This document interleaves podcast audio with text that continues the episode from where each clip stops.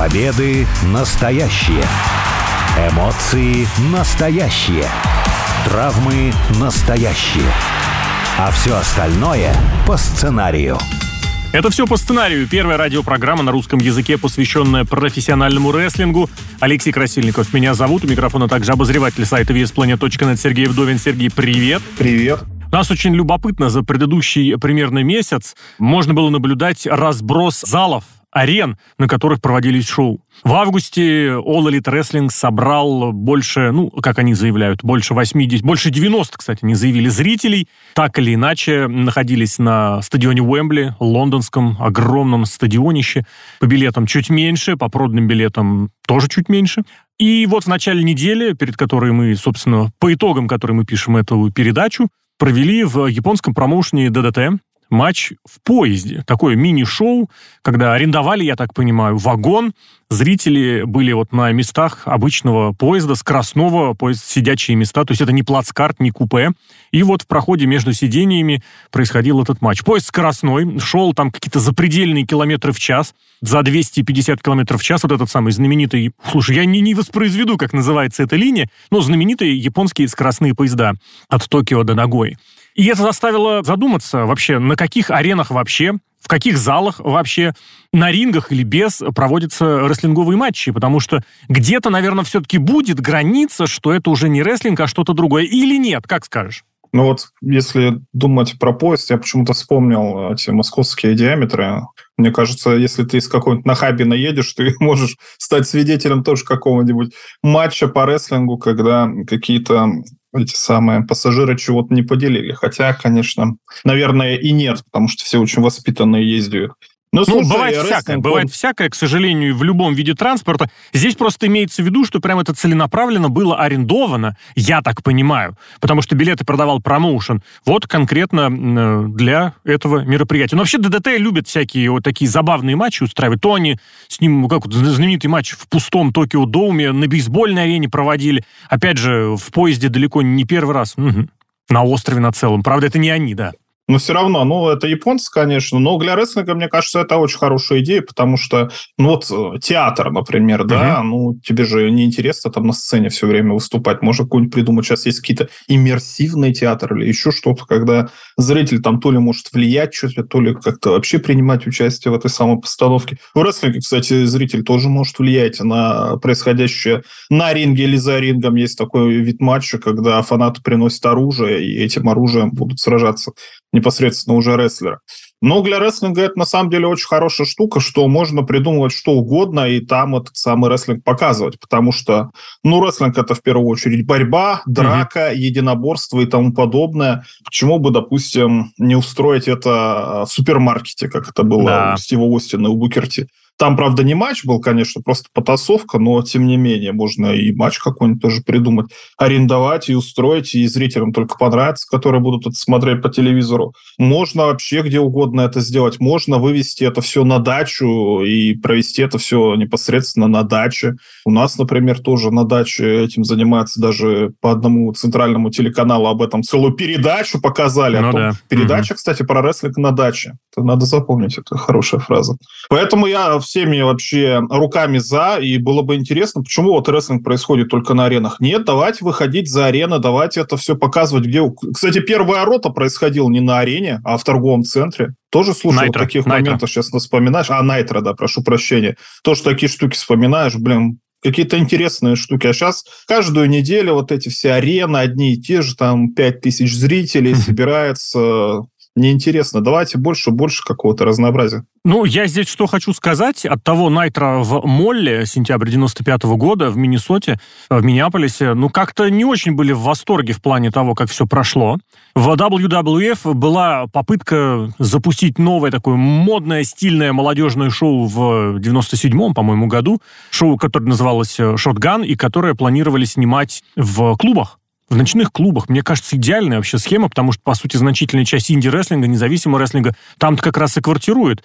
У кого где в барах, в клубах, у кого где есть возможность что-то арендовать. И тоже не зацепилось, причем буквально один-два дня и не прошло. Но это если говорить про шоу целиком, потому что тут, наверное, все-таки правда должна быть определенная логистика, должны быть определенные требования по свету, по звуку, по вместимости, по наличию доступа для медицинского персонала, не дай бог, конечно, никому никогда, по тому, чтобы службы правоохранительные все одобрили, потому что тоже вот э, Организаторы шоу в Москве э, российского рестлинга очень много интересного рассказывают о том, как что где согласовывается и как где выгоднее представить рестлинг, чтобы проще одобрили. Но вместе с тем для непосредственно матчей, наверное, вот если мы говорим про матчи, в особенности в эпоху киноматчей, которая началась относительно недавно, хотя если так призадуматься, уже скоро 10 лет, наверное, будет, где угодно может быть, действительно, и что угодно. Потому что если раньше можно было удивить, допустим, матчем в пустой арене, то есть когда зрителей не пускают, и я уж не знаю, для телевидения это снимают или как-то еще, когда можно было арендовать какой-то, не знаю, дом или какую-нибудь ферму, в WCW, помнишь, когда Крис Кандида и Терри Фанк дрались вообще на конюшне, когда Терри Фанк получил удар копытом? Сейчас с этим проще. Сейчас можно и в какой-нибудь домик с привидениями всех загнать. Привидения, естественно, подставные. Можно и на кладбище свозить. Кстати, на кладбище в WCW возили. И был там матч. Слушай, я прямо сейчас, кстати, это вспомнил. Ну, короче говоря, список локаций может быть широчайшим. И здесь в этом смысле пояс, ну, Такое, да. А вызывающее, конечно, интерес, но э, не такое прям, чтобы шокирующее. Но видишь, все равно надо где-то знать меру, потому что если у вас промоушен типа лучше андеграунда, а лучше андеграунд вообще в реализм никак не погружался, mm-hmm. абсолютно. Персонажи там были все уровня не знаю, персонажами из Mortal Kombat, из видеоигры.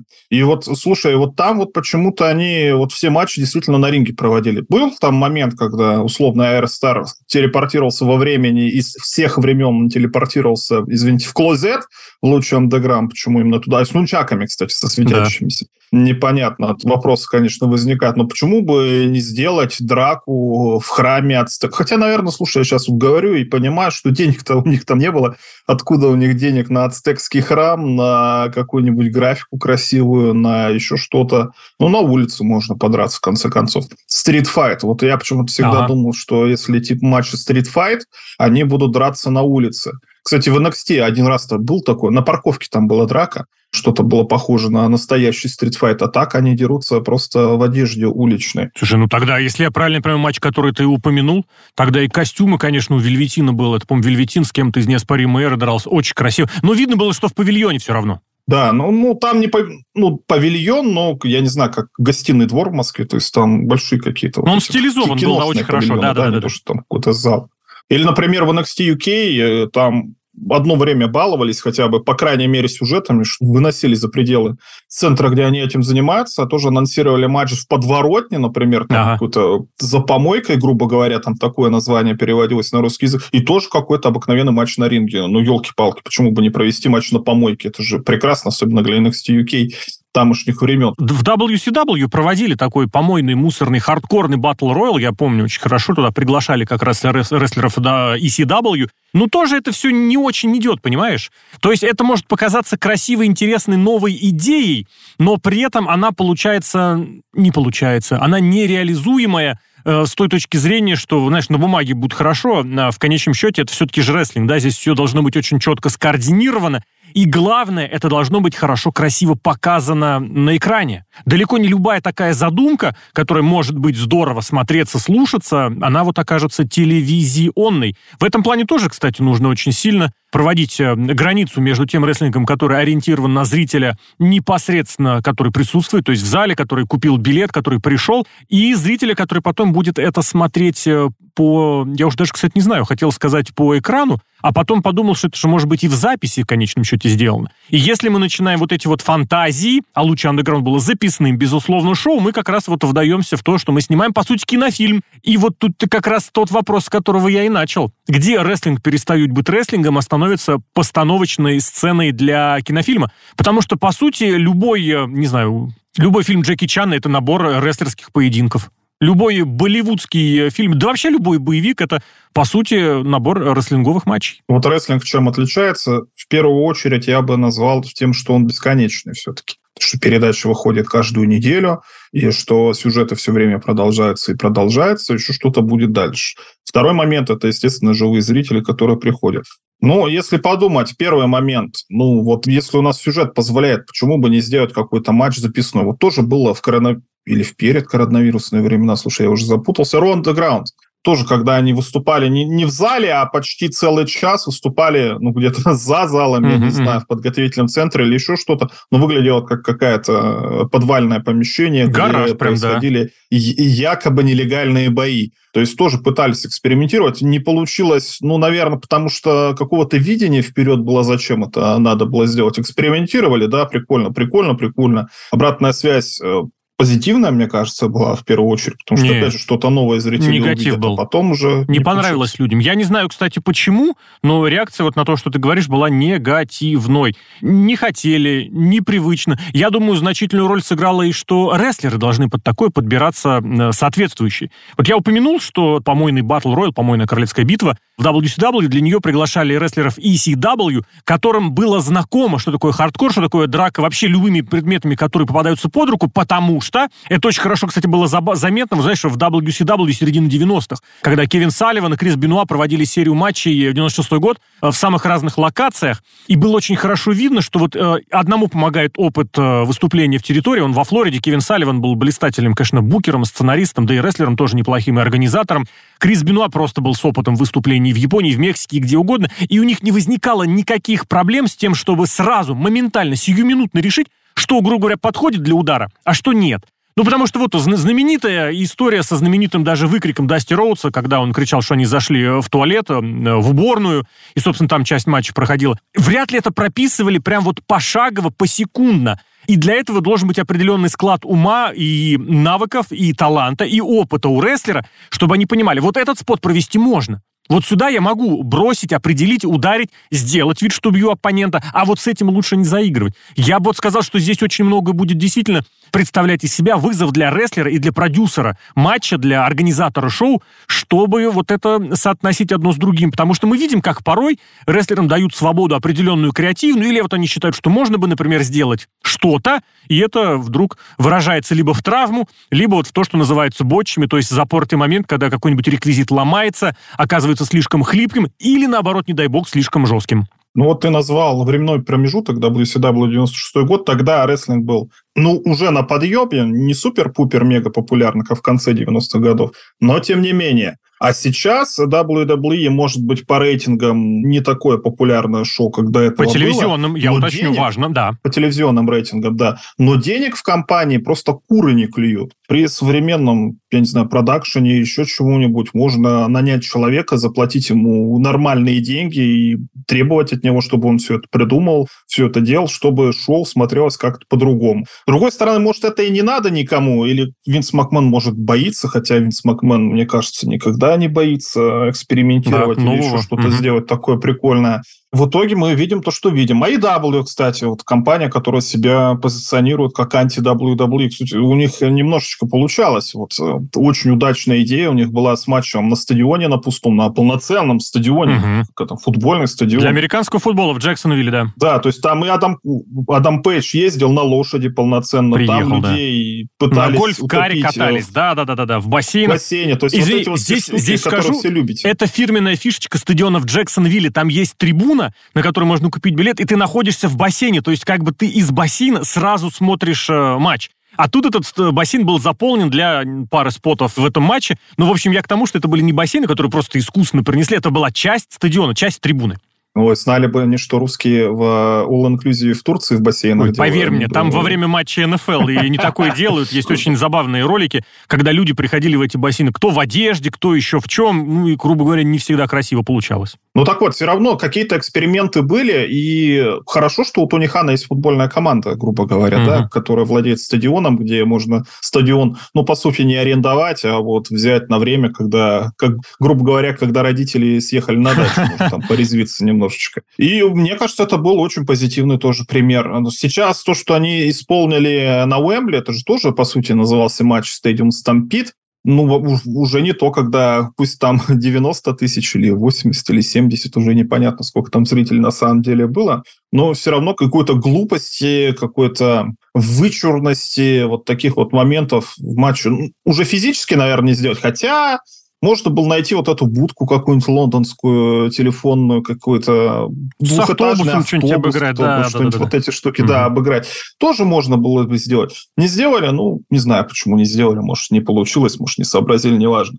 А Но мне кажется, все равно как угу. стараются все эти штуки сделать. В этом-то и проблема, что тот матч, который придумали изначально, стадиум Стампит, он и был ориентирован на то, что у нас будет огромное пространство, а снимать мы будем на камеру. Если ты привозишь шоу, опять же, повторю, для зрителей, которые пришли на, ногами, которые купили билеты, то будь добр все-таки большую часть матча проводить перед ними. Если ты заставляешь зрителя смотреть на экран, это сразу становится плохо. Вспоминаются и одно из юбилейных РО, которое, помнишь, снимали на двух аренах, и на одной из них, Манхэттен-центр в Нью-Йорке, большую часть времени зрители просто сидели, смотрели, сидели и стояли, и смотрели на экран просто потому что, ну, вроде как арена историческая, там проводились первые РО в свое время, а сейчас туда привезли буквально пару сегментов, и все. Можно вспомнить другие истории, когда, например, снимали тоже, по коронавирусные времена, были двойную клетку в All Elite Wrestling, опять же, и тоже значительную часть шоу пришлось просто смотреть по экрану, потому что сняли где-то еще, а в силу того, что два ринга, с клетками, занимают огромное пространство, и там ничего не провести,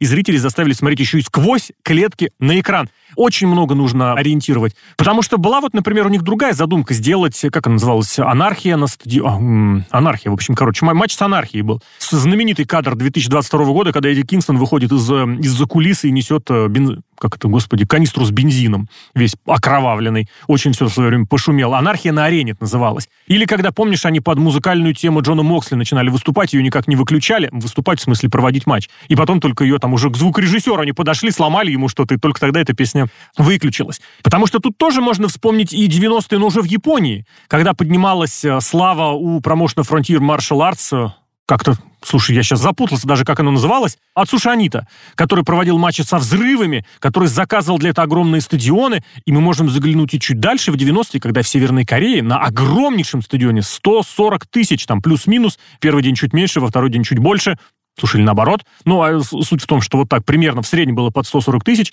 и это большой легкоатлетический стадион, там для легкоатлетики возможны занятия. И ты понимаешь, что спектр того, куда можно привести рестлинг, огромен, но ты все равно должен, ты ограничен тем, что есть зрители, будь добр, работай на них. Потому что если ты заставляешь зрителей скучать или смотреть какой-нибудь в экран, ну, тут, во-первых, это некрасиво, а во-вторых, с тебя могут потребовать еще деньги назад. За что ты заплатил? За то, чтобы два часа сидеть и смотреть э, телевизор?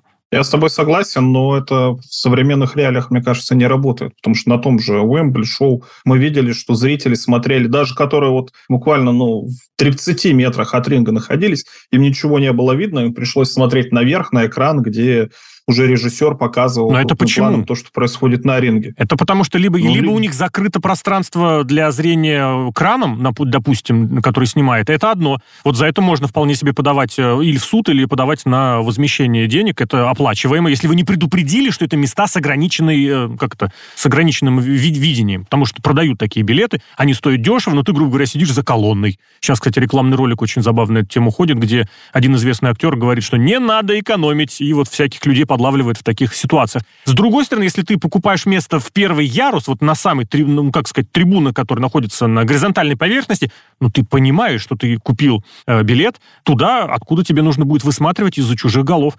Вот с этим уже, конечно, проблемы возникнут. А в остальном я с тобой соглашусь, значительная часть сегодня матчей футбольных, и американо-футбольных, и хоккейных. Так бывает, зрители сидят, в особенности на удаленных местах, сидят и смотрят то, что показывают по экрану, это правда. Ну, или зрители, которые, например, на концертах тоже сейчас в большинстве каких-то особенно крупных концертов там ставятся экраны, угу. чтобы было видно издалека, что происходит, что это снимают в прямом эфире. То есть зрители-то приучились смотреть в экране. А те, кто смотрит вблизи, они смотрят на экран своего телефона, потому что снимают О, 90% да. времени того, что происходит, а не то, чтобы посмотреть. Я, с одной стороны, конечно, благодарен им, потому что могу потом на каком-нибудь видеохостинге то же самое посмотреть, но вот попробуй найди, во-первых, если какой-то яркий момент тогда он найдется, простой момент, ну, с другой стороны, простой момент ты и смотреть не будешь. А зритель, ну вот я не знаю, вот ты снимаешь, не снимаешь, вот э, шутка же ходит про то, что все фотографируют, снимают салюты, они их пересматривают да, да, вообще, да, да, нет? Да, да, да. Мне кажется, салют это как воробьи. Видел один, значит, видел всех, потому что там примерно все одинаково происходит, ничего интересного.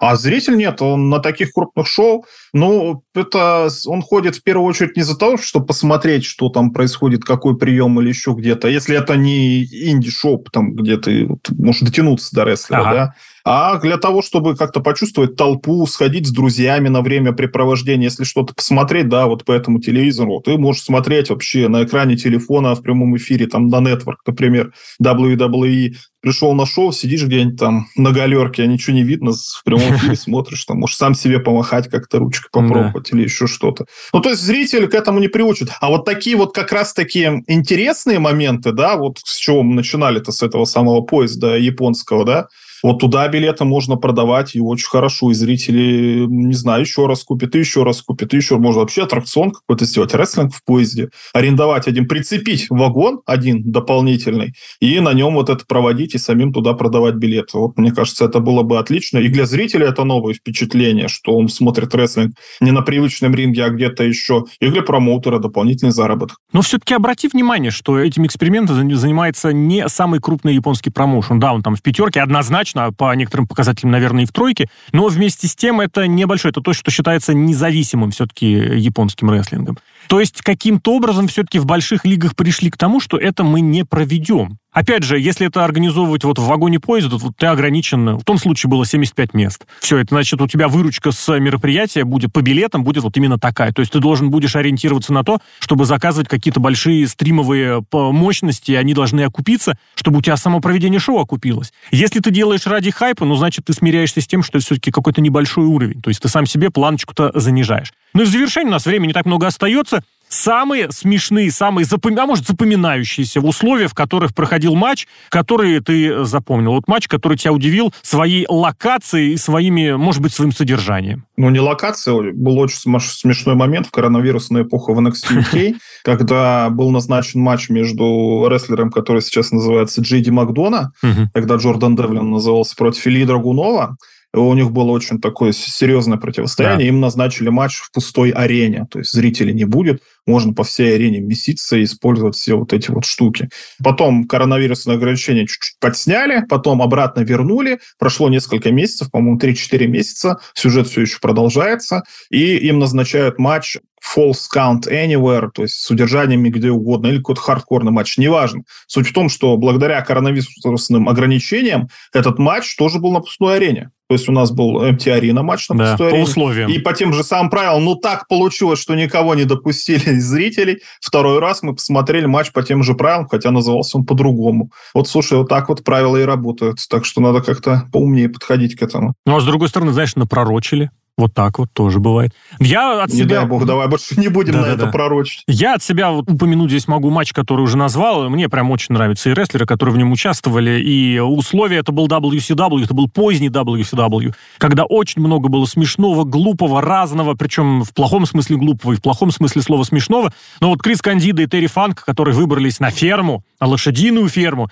и пошли драться вот в конюшнях, но это было, правда, очень забавно. Во-первых, Терри Фанк, который, ну, я не знаю, столько э, реинкарнаций своей карьеры совершил, я не знаю, это, мне кажется, рекордсмен в этом смысле. Столько раз он завершал карьеру и каждый раз возвращался каким-то образом по-новому. Человек, который умел видеть очень много нового, на опережение прогнозировать мог развитие рестлинга свое время, опять же, ну, э, это, это удивительно просто. И с другой стороны, Крис Кандидо, который для своих небольших габаритов был феноменальным рестлером технического стиля, то есть у него точные броски, все выверено, все абсолютно максимально аккуратно проведено, и тут он вроде в этом в мусорном матче, но ты смотришь, тебе нравится. И вот там, опять же, я никогда не забуду, это лошадь, которая поучаствовала в матче, ты не заставишь лошадь по сюжету, чтобы она легнула противника. А это ведь какой спот, представляешь? То есть так ты бьешь, я не знаю, чем там, не знаю, теннисной ракеткой, тазом, тазом в смысле для какой-нибудь, для жидкости, или каким-нибудь стулом. А тут лошадь. Вот Адам Пейдж приехал на лошади, ну, вроде кого-то никого он не легал. А здесь так оно получилось. Ведь Терри Фанк это еще гениально отыграл. Вот в том смысле, что отреагировал. Поэтому вот это, знаешь, та ситуация, когда, ну да, слишком плохо, настолько, что даже хорошо. Не скажу, что там было хорошо, но вот мне это очень сильно запомнилось, потому что было разнообразием. Ну и опять же, для позднего WCW это было весело, это было интересно. В общем, действительно, рестлинг может проходить в разных э, условиях, на разных локациях, по разным правилам, и все равно, да, это останется рестлингом. За это мы и любим этот вид спортивных развлечений. И сегодня вот вспомнили такие забавные, примечательные события, которые проводились на забавных и оригинальных аренах, в залах или локациях. Сергей Вдовин, Алексей Красильников. Сергей, благодарю.